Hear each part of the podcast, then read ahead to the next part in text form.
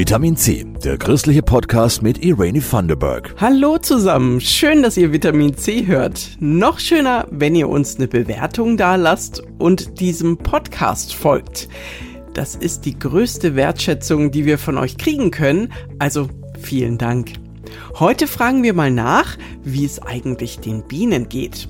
Was ist übrig geblieben vom Volksbegehren von vor drei Jahren, das die Bienen retten wollte? Dann klären wir, warum die Geschichte von Heidi, die beim Almöhi in den Bergen lebt, weltweit beliebt ist.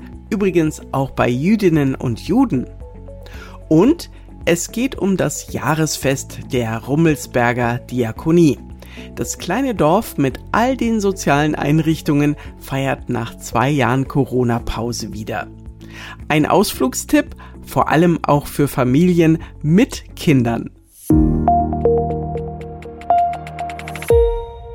Habt ihr es mitbekommen? Am Freitag war Weltbienentag. Nein? Vor drei Jahren wäre euch das wahrscheinlich nicht passiert. Da hatten die fleißigen kleinen Insekten alle Aufmerksamkeit. 2019 gab's das Volksbegehren Rettet die Bienen mit dem besten Ergebnis aller Zeiten bei einem Volksbegehren in Bayern. Irgendwie hat man seitdem nichts mehr gehört. Vielleicht ja, weil es den Bienen schon wieder besser geht. Meine Kollegin Annette Link hat nachgefragt. Das war jetzt eine Wespe da hinten, so eine galizische Wespe. Das war jetzt gerade eine Wespenkönigin. Das ist jetzt eine Wildbiene. Das könnte jetzt eine Honigbiene gewesen sein. Wenn man still da sitzt, dann sieht man schon ganz viel rumfliegen. Eigentlich züchtet Marc Schüller Honigbienen. In der Nähe vom Nürnberger Stadion hat er mit seiner Bio-Imkerei aber auch eine Oase für viele Wildarten erschaffen. April, Mai ist schon so die Hochzeit. Äh, die Bienen explodieren schier, vergleichbar mit der Natur, die im Moment äh, auch explodiert und äh, blüht und grün wird und saftig ist. Zum Glück dieses Jahr. Wenn man unter einem Apfelbaum sitzt in Blüte und, und es summt und brummt, ähm, das ist ein total schönes Gefühl. Artenschützerin Franziska Wenger vom Naturschutzverband LBV würde es hier gut gefallen. Die Bio-Imkerei wirkt wie ein vergessener Schrebergarten. Knorrige Bäume, die Wiese steht hoch, Wildblumen, Kräuter, überall. Gelb, lila, auch in den Beeten. Nur ein kleiner Streifen ist gemäht. Szenenwechsel. Die ersten Mähdrescher des Jahres sind wieder unterwegs, schrecken Wildtiere auf, kappen wertvolle Nahrung für Bienen. Nach wie vor wird viel von unserem Grünland sehr intensiv bewirtschaftet, mit sehr häufigen Schnittzeitpunkten, sehr frühen Schnittzeitpunkten. Da gibt es immer noch Nachholbedarf. Grün stehen lassen bis nach dem 15. Juni. Das ist seit 2019 bayerisches Gesetz. Für 10 Prozent aller Wiesen. Eigentlich. Nicht nur hier stockt die Umsetzung des Volksbegehrens Rettet die Bienen viele Flächen fehlen, die die Lebensräume miteinander verbinden. An, an Rändern von Gewässern oder auch an Straßenrändern, Blühflächen, Hecken, wo die Arten einfach die Möglichkeit haben, sich zurückzuziehen und zu wandern zwischen den einzelnen Lebensräumen. Auch beim Ökolandbau kommt Bayern nicht voran. Gerade mal ein Prozent mehr Bioflächen sind bisher dazugekommen. Viel zu wenig, sagen Wenger und Schüller. Die Probleme sind nicht weniger geworden. Den Bienen geht es nach wie vor nicht gut. Wir sind immer noch leider auf dem Weg des Artensterbens, eindeutig. Über 51 Prozent sind ähm, nach wie vor gefährdet. Das ist aber nicht nur ein Wildbienenproblem, sondern die oft hochspezialisierten Honigbienen äh, brauchen ihre Partnerpflanzen, ihre Partnerblüten und die sind oft gefährdet. Und da müssen alle an einem Strang ziehen. Politik, Landwirtschaft, jeder Einzelne mit den Möglichkeiten, die jeder Einzelne hat. So wie Bio-Imker Schüller. Er hat letztes Jahr einen sogenannten Schiffertree in einem Baum aufgehängt. Eine runde, lamellenartige Holzröhre, so dick wie ein Baumstamm, 1,30 Meter hoch. Letztes Jahr war ein Hornissennest drin, im Moment ist ein Kleiber drin. Und mal schauen, vielleicht zieht in den nächsten zwei Wochen ein Honigbienenvolk ein.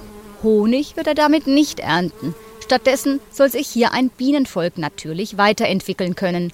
Quasi die Evolution nachholen, um widerstandsfähiger zu werden. So, jetzt weiß ich, die Königin ist drin. Das Imkern ganz sein lassen will Schüller nicht. Alles ist gut. Gerade zieht er ein Bienenvolk in einen schiffchenartigen Kasten um. So, jetzt ist es leer. Und jetzt baue ich das nur noch hier zusammen. Genau das ist das Wichtige, dass die Leute, die ähm, in der Praxis arbeiten, mit einbezogen werden, dass es den Bienen und der Artenvielfalt ähm, bei uns wieder besser geht und man so gemeinsam vorangeht.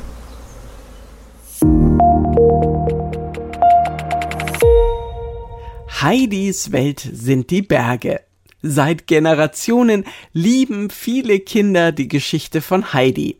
Übrigens nicht nur bei uns, sondern auf der ganzen Welt. In 70 Sprachen wurden die beiden Heidi-Romane von Johanna Spiri übersetzt, unter anderem auf Japanisch, Türkisch und auch auf Hebräisch. In Israel lesen Kinder dieses Buch seit 70 Jahren und erst vor zwei Jahren gab es eine neue Übersetzung. Warum das Buch immer noch so aktuell und beliebt ist, hat Martina Klecher herausgefunden im Gespräch mit einem Germanisten und kleinen Leserinnen. Die Heidi, die hat keine Eltern mehr, dann ist sie zu ihrer Tante gekommen die hatte keine Zeit mehr für sie, dann ist zu ihrem Großvater gekommen. Und dann geht sie zu ihrer Freundin Clara in die Stadt und dann vermisst sie aber die Berge. Und dann geht sie wieder zurück zu ihrem Großvater. Ich finde die Geschichte von der Heidi schön, aber sie ist auch manchmal traurig. Ich mag auch die Serie im Fernsehen gerne. Johanna und Katharina mögen Heidi. Peter Büttner ist Germanist und Heidi-Experte und der Urenkel des Mannes, der Heidi zum ersten Mal illustriert hat. Also ich glaube, der Roman ist gerade auf dem Höhepunkt seiner Aktualität. Wir haben enorme Krisen. Sie denken an die Ukraine zum Beispiel. In Heidi werden die existenziellen Fragen behandelt, die heute noch die Menschen bewegt. Und auch damals, im 19. Jahrhundert, waren enorme Umbrüche. Im 20. Jahrhundert, wir hatten zwei Weltkriege und die Heidi-Bücher hatten nie ihre Kraft und auch ihre Hoffnung nicht verloren dadurch. Die Hoffnung überwiegt in der Geschichte. Für Peter Büttner die Erklärung dafür, dass Heidi schon kurz nach dem Zweiten Weltkrieg und den schrecklichen Erinnerungen an den Holocaust ins Hebräische übersetzt wurde. So wie der Roman von Schatten und Licht, von Abschied und Hoffnung geprägt ist, so waren auch viele Biografien von jüdischen Menschen, die das Schlimmste erlebt haben nach dem Zweiten Weltkrieg und eben auch ein vollkommen neues Leben beginnen mussten. Ein Waisenkind, das auf der Suche nach seinen Wurzeln und einem Zuhause ist, das hat viele jüdische Leser und Holocaust-Überlebende emotional angesprochen. Auch sie suchen im damaligen Palästina eine neue Heimat, eine bessere Welt, einen Ort der Geborgenheit, Gemeinschaft und eine neue Familie. Alles Themen, die bis heute Menschen auf der ganzen Welt bewegen. Und da hat Johanna Spiri schon verschiedene Ansätze entwickelt, die super modern sind, weil man könnte durchaus sagen, Johanna Spiri beschreibt hier schon so eine Art Patchwork-Familie. Weil es ist ja nicht nur der Großvater, der auf das Kind aufpasst, sondern es ist ja dann auch der Herr Doktor Klaassen aus Frankfurt. Und er sagt, er möchte sich auch dem Kind annehmen, wenn der Großvater stirbt. Heidi hat zwei Väter, kann man sagen. Das ist ja super modern. Obwohl Johanna Spiri das Buch 1880 geschrieben hat, die Autorin war übrigens eine sehr gläubige Christin und es gibt viele religiöse Motive in dem Buch. Doch wie werden die für jüdische Kinder übersetzt? Manches muss erklärt werden, so wie das sonntägliche Glockenläuten zum Beispiel. Aus der Kirche wird das Gebetshaus, Kirchenlieder und Reime werden gekürzt oder ganz weggelassen. Doch manches wird in der jüdischen Übersetzung auch übernommen. Denn, so Heidi-Experte Büttner, es wird ja ein sehr allgemeiner Gottesbezug da drin entwickelt. Also Heidi lernt das Beten, das ist ja sehr allgemein, auch jüdische Kinder beten und so weiter. Also das wird gar nicht sehr vertieft äh, dargestellt in dem Roman. Also man bleibt sehr auf der Oberfläche, deswegen funktioniert auch dieser Roman bis heute. Für christliche und auch für jüdische Leser seit vielen Generationen. Ob als Theaterstück, Musical, Brettspiel, Malbuch, Hörspiel oder CD. Die Israelis lieben Heidi. Und sogar ins Internet hat es das Mädchen geschafft. Denn viele Israelis inszenieren sich mit Fotos in den Schweizer Bergen als Heidi und posten die Bilder auf Social Media. Einfach mal wieder feiern, draußen sein, Leute treffen, spielen. Ich habe das Gefühl, ganz viele Leute trauen sich jetzt wieder mehr. Und auch wenn Corona nicht weg ist und in Europa ein Krieg herrscht, Abschalten ist absolut erlaubt und wichtig. Das findet auch die Rummelsberger Diakonie und macht dieses Jahr nach zwei Jahren Pause wieder ihr großes Jahresfest an Christi Himmelfahrt, also am kommenden Donnerstag. Jasmin Kluge hat sich in Rummelsberg umgehört. Die zwei Jahre haben alle so viel Kraft gekostet. Sollen wir uns jetzt wirklich die Mühe machen? Am Ende wird es dann womöglich doch wieder abgesagt. Aber mittlerweile ist diese ganze Angst in allen Einrichtungen in eine Riesenfreude umgeschwenkt. Also es macht richtig Spaß und jeder hat richtig Lust und wir freuen uns auf nächste Woche. Sagt Andrea Buchfink, bei der die Fäden für das große Fest zusammenlaufen. Für Familien ist das ein prima Ausflugstipp am Feiertag. Los geht das Rummelsberger Jahresfest um 10 Uhr mit einem Familiengottesdienst mit Big Band. Und danach, ab 11 Uhr, geht's dann auf dem Festgelände richtig los. Wir haben ein riesen Spaßprogramm.